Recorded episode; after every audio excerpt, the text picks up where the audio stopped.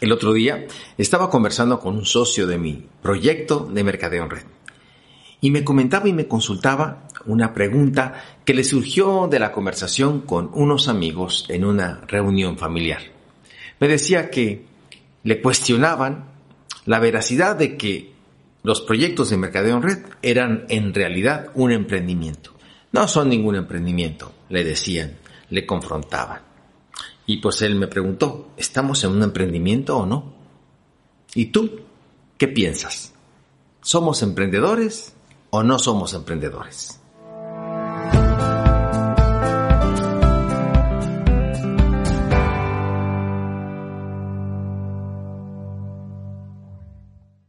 Hola, ¿cómo te va?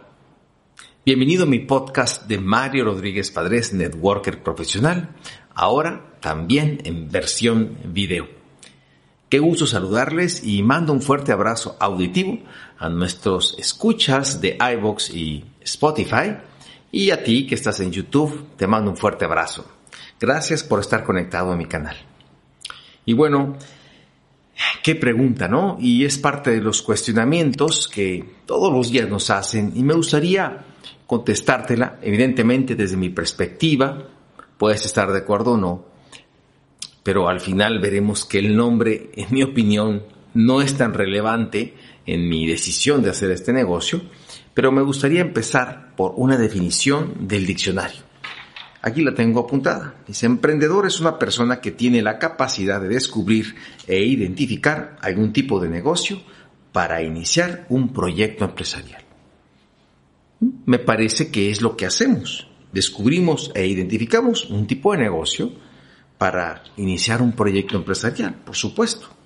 Pero más que definición, vamos a analizar qué define así puntualmente a un emprendedor. Yo creo que es el punto importante. Y aquí quiero eh, contestar o describirlo o desmenuzarlo en cinco aspectos eh, contigo. Cinco aspectos que creo que son fundamentales cuando uno ve cualquier otro proyecto y quieres analizar si es o no es un emprendimiento fiable. Lo primero es el entorno físico, ¿cierto?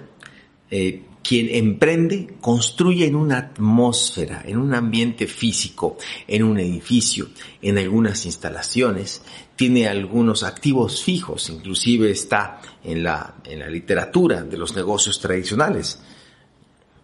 Y en base a esa, ese prejuicio es que a veces cuestionan el que estemos en un proyecto de emprendimiento eh, verdadero, tangible, Quieren tocar un negocio. Un negocio que se toca es un negocio verdadero.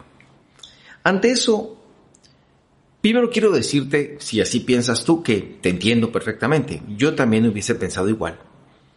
Pero si estuviésemos en el siglo XX, pero estamos en el siglo XXI. Y las cosas han cambiado, realmente.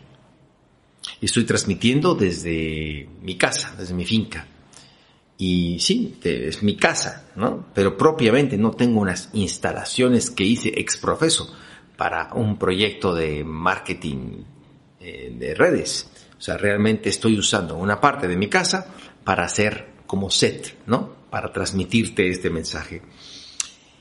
Eh, el concepto de una oficina es un concepto que durante pues muchos años, ¿no? Prevaleció, pero hoy esto ha cambiado.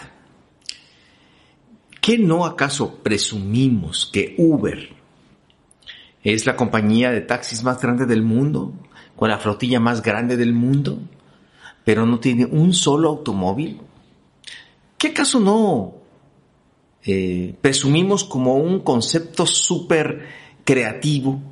Eh, Airbnb, esa compañía donde conecta a personas que quieren hospedaje con gente que tiene alguna habitación o alguna casa para rentar eh, provisionalmente y convierte a la gente normal en hoteleros. Y es la compañía de hospedaje más grande del mundo sin una sola habitación de su propiedad. De su propiedad, insisto. Entonces, ¿dónde está la relevancia en el siglo XXI en el aspecto físico? no es necesaria. Lo mismo pasa en el mercadeo en red. No hay una instalación física porque no es necesaria. No es necesaria para construir este proyecto.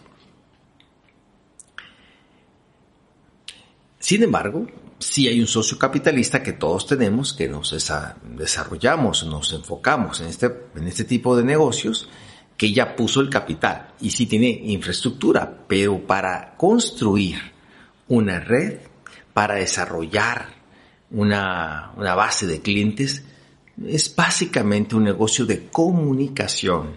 Y yo le digo de saliva. Es un negocio donde uno construye pues una comunidad en base a eh, pues esto, a transmitir el potencial de una idea. Muchos le llaman distribución intelectual, porque realmente lo que distribuimos es una idea y luego pasan por ahí los productos. ¿No es genial? Vamos al segundo aspecto que define un emprendedor, y esto es la propiedad de la marca, ¿verdad? Que hace que las personas cuestionen que estemos en un emprendimiento.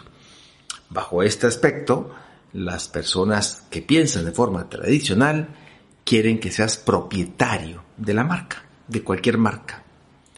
Bajo esta lógica, insisto, entonces la persona que tiene un abarrotes, como decimos en México, un chuzo, como dicen en Colombia, o una tiendita, o un kiosco, como dicen en la Argentina, es más emprendedor que uno que puede tener un negocio mundial de redes. Porque dice eh, en, en, la parte de arriba de la entrada, dice abarrotes o tienda Lupita. Doña Lupita es más emprendedora que yo porque se llama como ella su negocio. Creo que, insisto, ese aspecto es propio del siglo pasado. Es lo que se enseña todavía en las universidades, pero ya no es necesariamente algo que debíamos esperar en este tipo de proyectos. Porque si así fuera, yo te hago una pregunta. Si tuvieses dinero, ¿comprarías una franquicia como Starbucks? Pero dijimos Starbucks. No dije Lupita o tu nombre. Dije Starbucks. O McDonald's. Tampoco te apellidas McDonald's, creo. Entonces, ¿dónde está el nombre? ¿O dónde está la importancia del nombre tuyo? Uno compra un concepto de negocio probado precisamente por el nombre. Uno compra el usufructo de un nombre, de la, de la reputación de un nombre para construir un negocio. Y a mí Starbucks es una marca conocida que me genera confianza. Entonces eso es maravilloso porque eh, yo que no sé ser café ni colado, de pronto me vuelvo un barista profesional, porque junto con el nombre viene una metodología que me convierte en un experto, o bien me puede convertir en un chef de hamburguesas, porque me van a decir cómo hacer una hamburguesa no muy buena, pero siempre la misma, eh, como los, de McDonald's. Si nos damos cuenta, eh, el nombre no tiene que ser propio, y el no tener un nombre propio no me deja a mí el mérito de ser emprendedor. Así que si tú estás en una compañía de mercadeo en red y no tiene tu nombre, sí tiene tu nombre propiamente tu red y es tu marca personal. De eso sí tienes y deberías tener conciencia, control y deberías invertir precisamente en tu imagen. Porque muchas veces, muchas veces, el prospecto se afilia contigo más que con una compañía. Así que el segundo elemento es súper importante. Tenemos a los eh, famosos youtubers, ¿no? Que se llaman como la red, fíjate tú, se llaman como la red que usan, YouTube, youtuber o tiktoker, ¿no? Sin embargo, si hacen un mal uso de la red o ponen algo inadecuado, hasta les quitan la, la plataforma. O sea, no es de ellos. Como en Starbucks, si yo cambio la fórmula o meto otro tipo de café o cambio la, marca de leche, puedo perder la franquicia. Entonces, la propiedad propia, váigame la redundancia, de un proyecto de emprendimiento está más con las características de rentabilidad financiera que de la propiedad misma de un nombre. En el siglo XXI, claro está. ¿Qué define un emprendedor? Número 3 la inversión. Eso es algo propio del siglo XX. Es más, cuando yo estaba en la universidad, eh, se hablaba de emprender, pero como algo muy lejano. O sea, como yo no tenía dinero, yo nunca contemplé el tener una empresa, porque no tenía capital, que es básico para emprender, o sea, un capital semilla para empezar cualquier proyecto. Qué maravilloso la oportunidad que nos da el mercadeo en red a personas mortales, como tú y como yo, para poder empezar un proyecto con un potencial de ingresos impresionante, inclusive mundial, con muy poco dinero. Si nos vamos a ver a la mayoría de las personas que quieren emprender o han querido emprender, el principal obstáculo, inclusive más que una idea, es el capital. ¿Quién de ustedes no ha tenido una idea de emprender algo, pero no ha podido? Una boutique, una zapatería, un restaurante, no sé, alguna idea, algún invento, en todo has necesitado capital. Y cuando buscas algún socio capitalista, de pronto él se convierte en tu patrón. Te contrataste un patrón. Y bueno, eh, en el mercadeo en red definitivamente sí hay que invertir, pero muy poquito comparativamente con cualquier proyecto. Digamos que es una eh, inversión homeopática, le pudiésemos mencionar, porque es muy, muy poquita, que es básicamente ciertos productos. Yo considero que todos deberíamos tener una base de, inventario básico para dar un servicio a nuestra clientela más cercana, herramientas de capacitación como eventos, libros, eh, cursos o lo que tengan para, para ello. Y hoy en día pudiese incluir en esa inversión, si es posible y, tienes la disposición financiera, pues algún equipo de cámara o de luz o de un buen teléfono para poderte comunicar, porque hoy en día y en tiempos pandémicos, mientras grabo este, este video y este audio, bueno, pues es fundamental también la calidad de la imagen, la calidad del audio, la calidad de la iluminación, porque eso incide en tu capacidad de influir en los demás a través del mensaje. ¿Qué define un emprendedor? Pues el conocimiento. Inciso B, el conocimiento. Precisamente eso es lo que uno compra con una franquicia. Vámonos ahora a, hay franquicias inmobiliarias.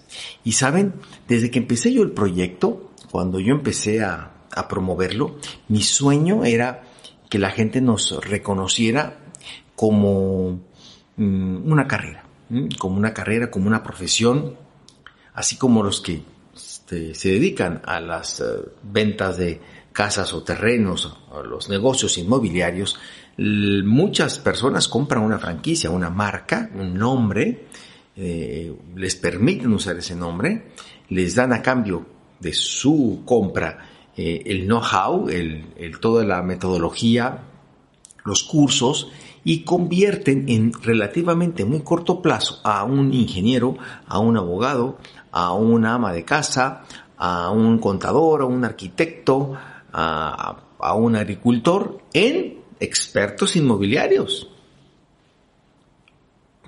¿Por qué? Porque compraron una escuela, el conocimiento. Es tan valioso que te convierte en ese profesional ¿Qué es ser un profesional?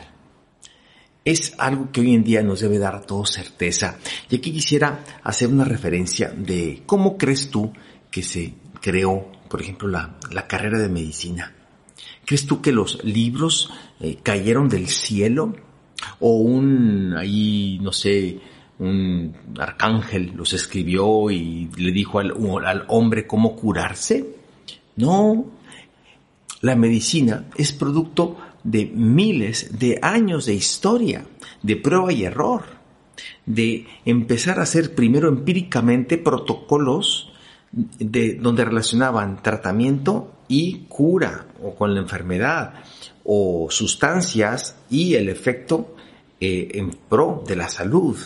Eh, tal vez el agua caliente, el agua fría, eh, el descanso, ciertas frutas y vegetales y sustancias y hierbas empezaron como el brujo de la tribu o de la aldea, después se convirtió en chamán, después se convirtió en el sacerdote, después fue evolucionando la sociedad hasta nuestros días, hace cientos de años se creó ya formalmente la escuela de medicina, porque pasaba primero de boca en boca y luego tal vez de papiro en papiro, de tablilla en tablilla, y empezaron a generar un protocolo de relación de enfermedad, sustancias y tratamiento.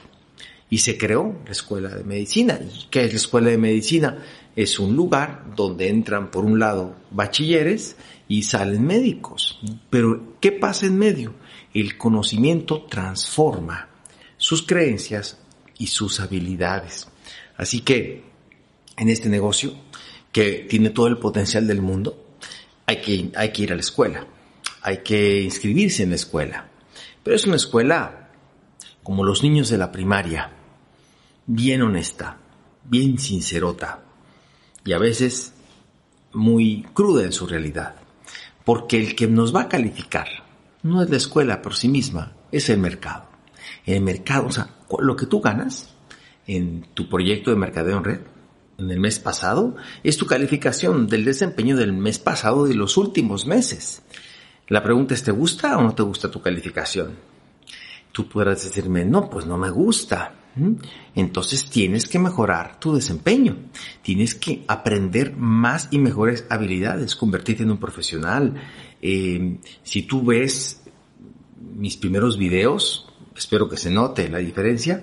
Bueno, eh, he ido practicando, aprendiendo, estudiando, eh, generando más habilidad, pero he ido, he tenido que, comprar cursos, he tenido que, ir aprendiendo de mis errores. O sea, hay un proceso de conocimiento y autoconocimiento. Y en el mercado en red es fundamental. Hay una relación estadística directamente proporcional entre conocimiento y economía y resultados económicos. Si la persona no sabe mucho, no va a llegar muy lejos. Por eso, si estás viendo este video, te felicito y te agradezco que estés conectado porque estamos capacitando, estamos comunicando, estamos generando conocimiento, pero pues por supuesto es la punta del iceberg. Hay mucho más que seguramente tu equipo de apoyo tiene para enseñarte.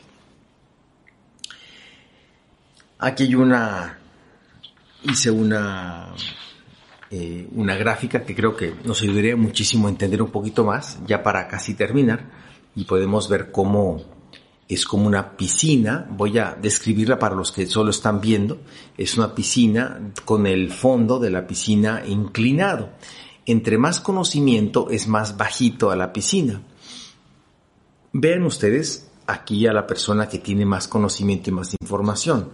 Está más relajada, disfruta más eh, la construcción, digamos, del proyecto.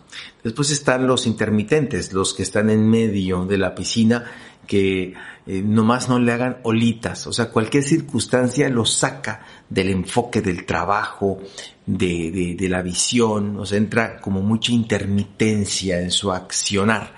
Y finalmente están los que los que, los improvisados, los que están flotando. Estas últimas personas no desean capacitarse, solo desean que les hablen de cómo ganar dinero, o qué hay que vender, o qué hay que hacer, ¿no? El qué. Pero aquí no saben ni el por qué, ni el cómo, sino el qué. entonces esas personas terminan cansándose. Hablamos en este tipo de negocios de libertad financiera. Y una definición muy simple es tener tiempo y dinero. O sea, tener un negocio que te genere un flujo de efectivo tan grande que no necesites estar trabajando todo el día y tú. Eh, o sea, que tu negocio te genere un residual. Y eso está muy bien. Pero ¿cómo le vas a hacer si tu equipo no se está capacitando? ¿Cómo le vas a hacer si tú eres el único que el, sol del negocio, ¿no? Entonces, cuando el sol se pone, pues se pone todo oscuro y eso nunca te generaría ninguna este, potencialidad o posibilidad de tener estilo de vida, ¿verdad? Solamente dinero, porque todo dependería de ti, además de que sería limitado, más si esto, pues a nivel global empieza a crecer, yo te hago una pregunta. ¿Cómo vas a capacitar a alguien si tú vives en México? ¿Cómo vas a capacitar a alguien en la Argentina? Desde aquí. O sea, ¿cómo? Estamos a 8 o 9 mil kilómetros de distancia, o en eh, España, o en, eh, no sé, Reino Unido, o en Italia, o en Uruguay. O sea, ¿cómo le vas a hacer? Pues a través de un sistema de capacitación. Te invito a que desarrolles, te conectes al tuyo o busques uno que te ayude a desarrollar esas habilidades y ser más duplicable, que es que lo que tú hagas lo pueda hacer otra persona. Así como, ¿se acuerdan la franquicia de inmobiliarios? No importaba que se dedicaba antes, con el conocimiento todos nos podemos convertir en profesionales. Y por último, quiero hablarles de un aspecto fundamental que es el ser. El ser. O sea, ¿qué me define? Realmente, amigos, lo que te define no es para nada si tienes o no tienes infraestructura, ni tu inversión, ni cómo te llama, se llama tu negocio, ni el conocimiento. Lo que realmente define si eres o no eres emprendedor es precisamente tu ser. Tu ser es tu naturaleza. El cómo reaccionas ante la inevitable adversidad de las circunstancias de construir cualquier emprendimiento. Las personas entran en este tipo de proyectos con un afán, no sé por qué, de hacerse rico rápido, como si fuese la característica más importante o relevante de este tipo de negocios. Y no, no es una lotería, no es eh, un atajo hacia el éxito, es, es un camino hacia el éxito que ciertamente puede ser más fácil si sigues un método, pero que hay que trabajar es muchísimo, que hay que sortear obstáculos, sobre todo emocionales y mentales, sí, pero, pero es, es emocional, no sé si me explico, es eh, sobrellevar el que el vecino me diga que no va a hacer este negocio o que mi cuñado me diga que ya no quiere hacer este negocio. Eso es como que lo más... Eh, frustrante o traumatizante este tipo de negocios. Y realmente lo, lo prefiero a quebrar mi negocio tradicional o una demanda laboral o eh, que me lo roben ¿no? Unos ladrones y se meten a mi negocio o que se incendie. O sea, esas cosas, un riesgo implícito en estos momentos de pandémicos donde la mayoría de los negocios están quebrando o están limitados. O sea, mi negocio o el negocio de muchos de nosotros se ha visto fortalecido precisamente porque no tenía una infraestructura física porque no era necesario que yo tuviese mi marca y que yo hubiese invertido y que yo hubiese tenido grandes eh, escuelas carísimas. No, todo es accesible y es precisamente es un concepto eh, eh, que está en la red que está en aplicaciones, que está en páginas de internet donde uno construye en el mercado las comunidades empresariales para construir un negocio venturoso y rentable. Pero el que lo va a construir eres tú. Y yo te hago una pregunta. ¿Qué tan responsable eres de tu liderazgo? ¿Qué tanto eres tú empresario? Un empresario no necesita que lo estén supervisando. Un empresario, un empleado sí. Yo le llamo lobo en piel de cordero o empleado en piel de empresario. O sea, unos creen que por inscribirse en una red de mercadeo se van a hacer Empresarios, no. No te, o sea, no te, lo único que te define como empresario es tu accionar y tu forma de, tu actitud y tu forma de tomar decisiones en el día a día, de que no requieren, insisto, eh, supervisión o que no requiere, o que tienes esa capacidad de, de solucionar cosas o que dejas de trabajar hasta que se llega a la meta y no hasta que cumples un horario o porque es domingo. Muchos socios me dicen, oye, tengamos una reunión. Y me dicen, ¿en domingo? ¿Ves? ¿Ves? El empleado que llevamos dentro. O sea, es una persona que está pensando como empresario, perdón, como empleado. Y está bien. Pero no puedes estar entonces teniendo expectativa de ganancias empresariales porque estás, estás reaccionando como un empleado. Eh, cuando hay un obstáculo, cuando hay frustración, cuando las cosas no salen como deberían, un empresario sacamos las cosas como sean. Y pues si no funcionó esto, pues intento esto otro, intento esto otro, asumo la responsabilidad de mi negocio y eh, alguien que tiene esencia de empleado, pues se deprime, se entristece y espera que le motiven como un empleado. Espero, y todo esto lo dije con muchísimo respeto, pero creo yo que finalmente, amigos, eh, esa, esa realidad eh, que estos tiempos que nos tocó vivir tan emocionantes, de, tantos retos y también de tantos cambios, nos está tocando con una oportunidad genial, que es como es el mercadeo red. Eh, así que si tú estás viendo este video, si tú perteneces a una red o estás analizando alguna red de mercadeo, yo te felicito por estar en, y coincidir ¿no? en esta industria y en esta búsqueda permanente para vivir mejor.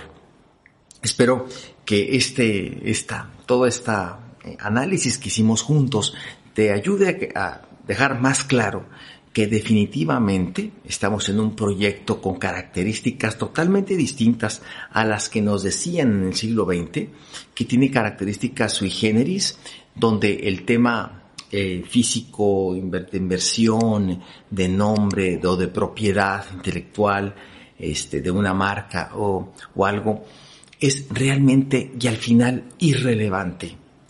Lo importante, amigos, es la calidad de vida que te puede dar. Pero para ello, finalmente, tendrás que ser y comportarte como el dueño de tu negocio. Les mando un fuerte abrazo a todos y agradezco el favor de su atención. Espero que hayan disfrutado de este video podcast. Y a los que me escucharon, también muchísimas gracias por acompañarme. Les habló Mario Rodríguez Padres. Hasta la próxima.